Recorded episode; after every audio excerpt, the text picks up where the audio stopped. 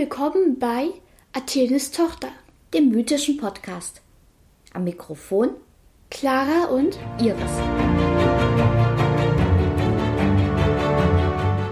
Hallo Freunde der Mythologie. Wir gehen live vom Olymp in 3, 2, 1.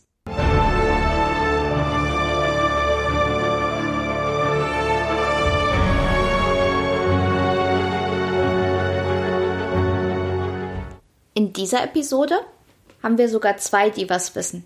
Clara hat nämlich noch ihre Freundin Maya mitgebracht. Hallo Maya. Hallo Iris, hallo Clara.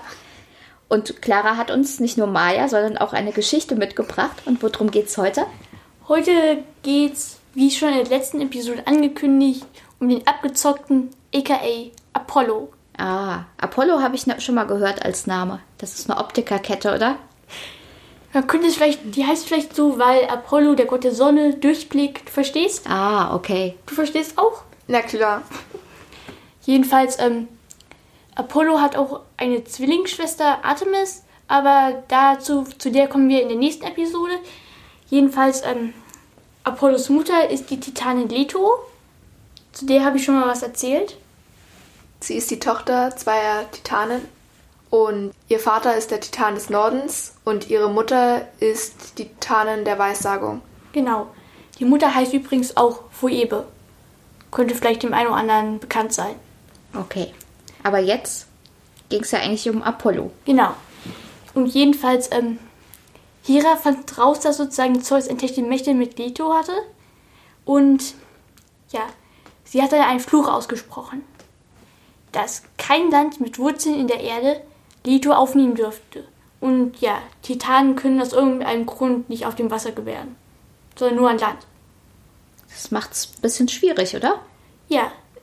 Und Leto musste dadurch sich eben die ganze Zeit bewegen und konnte daher auch keine Geburt durchführen. Aber es gab einen Ort, wo sie gebären konnte. In der Luft. Nein, nämlich die Insel Delos. Delos war eine schwimmende Insel. Das heißt, nicht in der Erde verankert, konnte Leto aufnehmen. Okay, und da ist dann Apollo geboren. Und seine Schwester Artemis. Das heißt, sie waren Zwillinge quasi. Ja. Und hatten so denselben Vater. Allerdings ist Artemis zuerst geboren, doch Apollo streitet das immer ab. Und er sagt immer, dass er der Erstgeborene ist, obwohl das eigentlich gar nicht stimmt, weil er dazu einfach zu stolz ist. Ja, wir können es beweisen, nämlich Artemis hat ihrer Mutter Leto nach ihrer Geburt bei der Geburt ihres Bruders Apollo ähm, ja, geholfen. Theoretisch könnte jetzt Apollo sozusagen ähm, argumentieren, dass, dass Artemis ihm in den Hintern getreten hat. Aber das bezweifle ich eher. Denn, äh, wie gesagt, Apollo ist der Gott der Sonne, aber auch ähm, der Künste, wie zum Beispiel Musik, Poesie. Er ist auch der Gott der Heilkunst und des Bogenschießens. Ah, okay. Also großer Bereich. Jedenfalls, ähm, ich habe ja auch schon mal was, ähm, wer sich ja noch an unsere Athene-Folge erinnert, habe ich ja erzählt, dass Athene die Flöte zwar erfunden hat, aber sie dann auch verflucht hat. Das merken wir heute noch, wenn Kinder Blockflöte lernen. Oh ja. Jedenfalls, ähm, die, Flöte, die Flöte wurde dann von einem Satyr. Ihr wisst, was ein Satyr ist? Jo. Halb Ziege. Ich hoffe, ich muss es nicht erklären. Erklär's doch mal, Iris. Maya weiß das. Ja, ein Satyr ist halb Ziege und halb Mensch. Ja, also untenrum Ziege, obenrum Mensch. Jedenfalls, ähm, der Satyr hieß Masias und er konnte eben auf dieser Flöte wunderschön spielen. Und seine Zuhörer haben ihn dann sogar mit Apollo verglichen. Das nimmt kein gutes Ende, wenn ich das mal so mit den anderen Episoden vergleiche. Ja, jedenfalls, ähm, aber anstatt sich ihm über das Lob zu freuen, ist das ihm zu Kopf gestiegen. Und er hat dann Apollo herausgefordert. Als Flötenwettbewerb. Als Musikwettbewerb. Mhm. Apollo mit seiner Harfe gegen Masias mit seiner Flöte. Ja, jedenfalls, die beiden haben gleich gut gespielt. Neue Probleme. Ja, und deshalb hat sich Apollo eine Challenge ausgedacht. Und zwar musste nun das Musikinstrument auf dem Rücken gespielt werden. Bei einer Harfe kein Problem. Bei einer Flöte geht nicht. Jedenfalls, Auf dem Rücken? ja, Du musst dann so. Ach so. okay. Also hinter dem Rücken Ja. quasi. Okay. Jedenfalls, ähm, Marsias verlor und Apollo hat ihn dann gehäutet. Ende vom Lied. Nicht so schön. Bestes Ende, was passieren kann. Yay. Ja. Naja, es gäbe noch alternative Enden. Blitzeinschlag, einfach verglühen lassen. Ah. Oder ewige Qual im Tartarus. Ja, dann. Da ist, glaube ich, so Holden ziemlich nett noch. Ja. Ja. Aber ähm, es gab auch ein Musikduell, das Apollo verloren hat. Nämlich ein Duell mit Pan. Ah, der hat vielleicht die Panflöte erfunden. Nicht direkt, aber Pan ist ähm, der Gott der Hirten. Da kann man sich jetzt vielleicht herleiten. Weil Hirten hatten, hatten doch auch eben diese Panflöten. Jedenfalls, ähm, der Schiedsrichter bei diesem Duell war Midas. Ich glaube, die kennen wir alle. Der König Midas. Genau, der. Der kann was?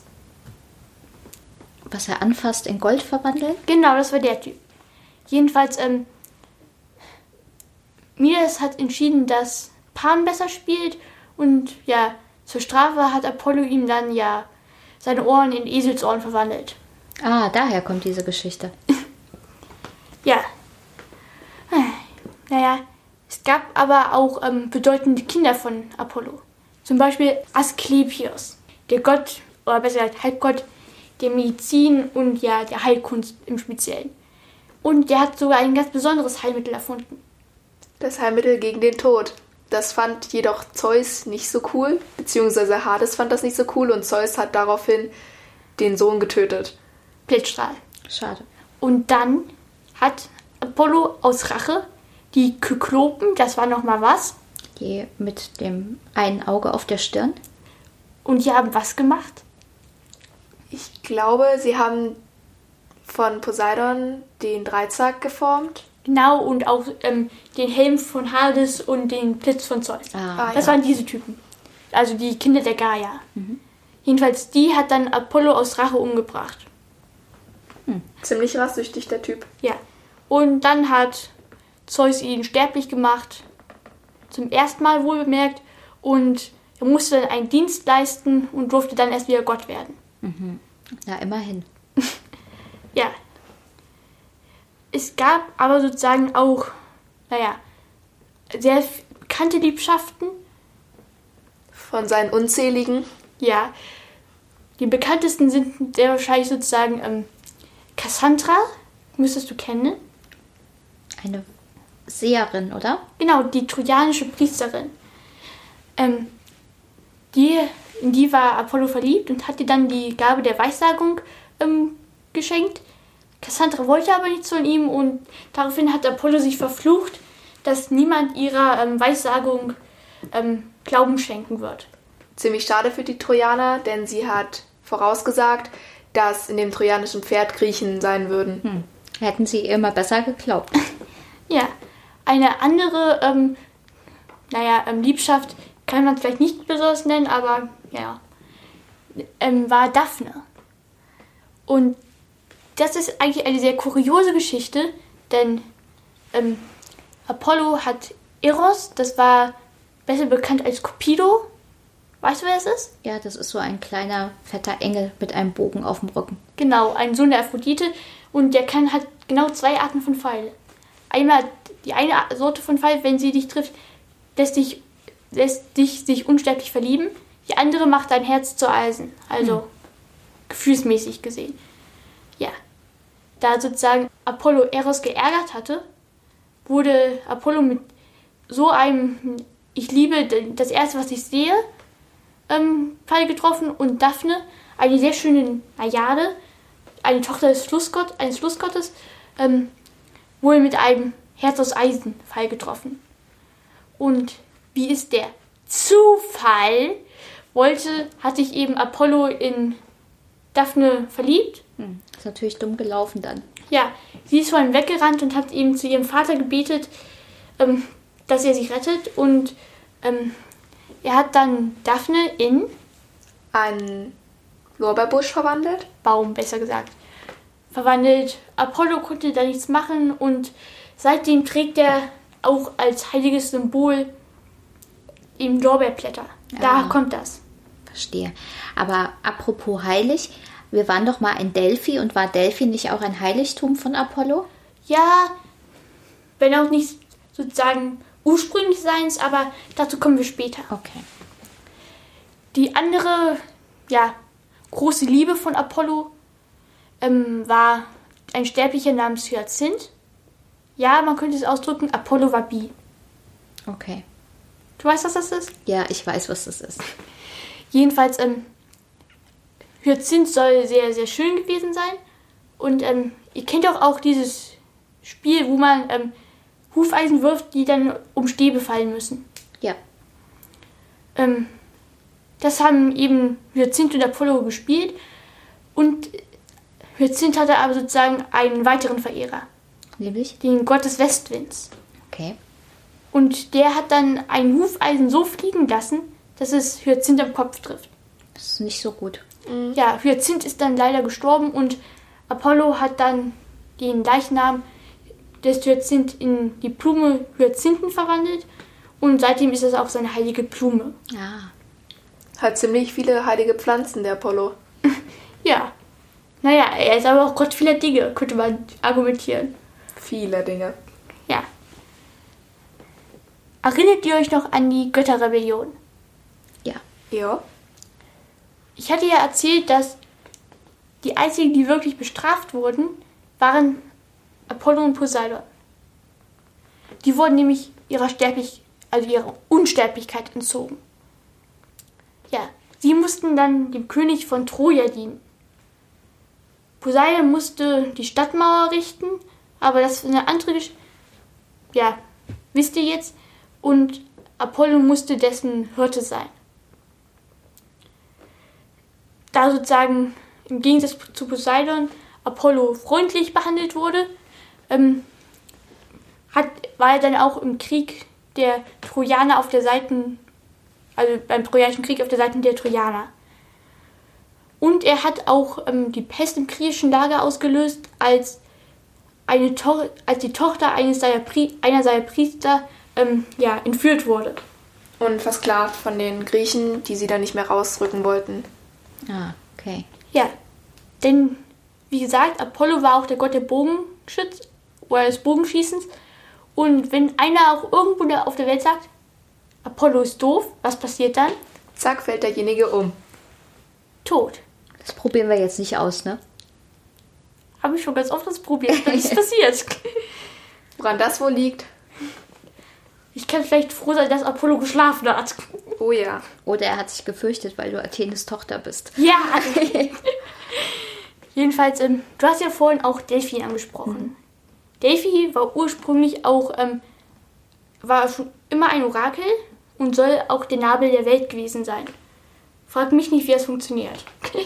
Jedenfalls, ähm, im Delphi-Haus war aber das Orakel von Python, einer Drachenschlange, die auch ähm, eine Tochter der Gaia war. Achso, und deswegen hieß die Seherin auch Pythia, oder?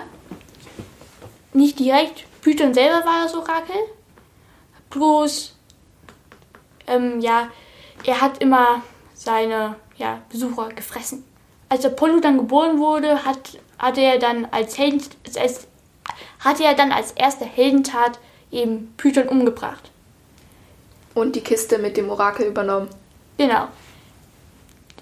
Ja, es gibt einen heiligen Spalt, wo eben der Leichnam des Python liegen soll und darüber soll auf einem dreibeinigen Schemel dann eben seine, ja, Pythia sitzen. Wir haben doch sogar in Delphi die, die Vertiefung gesehen, wo der Ja. Schemel drin gestanden sein soll, oder? Ja. Naja, da aber eben Python eine ja auch heilige Schlange war, musste Apollo dann auf Kreta auch eine Reinigungsbuße tun. Aber sagen wir es so, Apollo war nicht der Typ, der zum Muttertag ähm, ja eine Karte an seine Mutter vergisst. Denn nämlich es gab in Theben eine Königin namens Niobe, die hatte 14 Kinder bisschen viel meiner Meinung nach, aber jedem das seine. Und die hatte behauptet, dass sie besser wäre als die Titanin Leto. Das haben Apollo und Artemis gehört und sind dann sofort mit gezücktem Bogen nach Theben eingeflogen. Das hat für die Kinder von Niobe ein schlechtes Ende genommen. Genau. Da gibt es übrigens von Ovid, von den, bei den Metamorphosen, gibt es auch ein ganz berühmtes Gedicht zu Niobe, wo das nämlich genau beschrieben wird, wie sozusagen Apollo und Artemis dann mit den Bogen einfliegen. Aber ich glaube, Maya wollte noch was dazu sagen. Naja, sie hatte sieben Söhne und sieben Töchter und Artemis hat dann die sieben Töchter umgebracht und Apollo hat die sieben Söhne umgebracht. Und den Vater, weil der wütend auf Apollo einstürmen wollte. Und ähm, Niobe ist dann in ein Gebirge in Kleinasien, also Türkei, ähm, geflohen und hat dann so lange geweint, bis sie zur Salzsäule erstarrt ist. Das ist jetzt mal ein interessantes Ende, das hatten wir auch noch nicht. Ja. Wir, wir sehen, Regel Nummer 1 bei Apollo, nicht sagen, was man über Apollo wirklich denkt. Regel Nummer 2, kein Liebschaft mit ihm eingehen. Verstehe. Also auch wieder so ein gemischt interessanter, nicht so netter Zeitgenosse, oder? Ja, Okay. Ich würde ja wirklich noch gerne auch da was über Artemis hören, aber ich befürchte, es muss bis zur nächsten Episode warten, oder? ja. Weil sonst wird es entweder Apollo oder Artemis beleidigt oder beide und die Folge wird einfach zu lang. Okay, dann lassen wir das an dieser Stelle damit bewenden. Aber seid auf jeden Fall wieder bei der nächsten Episode dabei, wenn wir uns um Artemis kümmern. Bis dahin, tschüss. Das war Athenes Tochter. Bis zum nächsten Mal und bleibt auf unserer Seite des Stücks.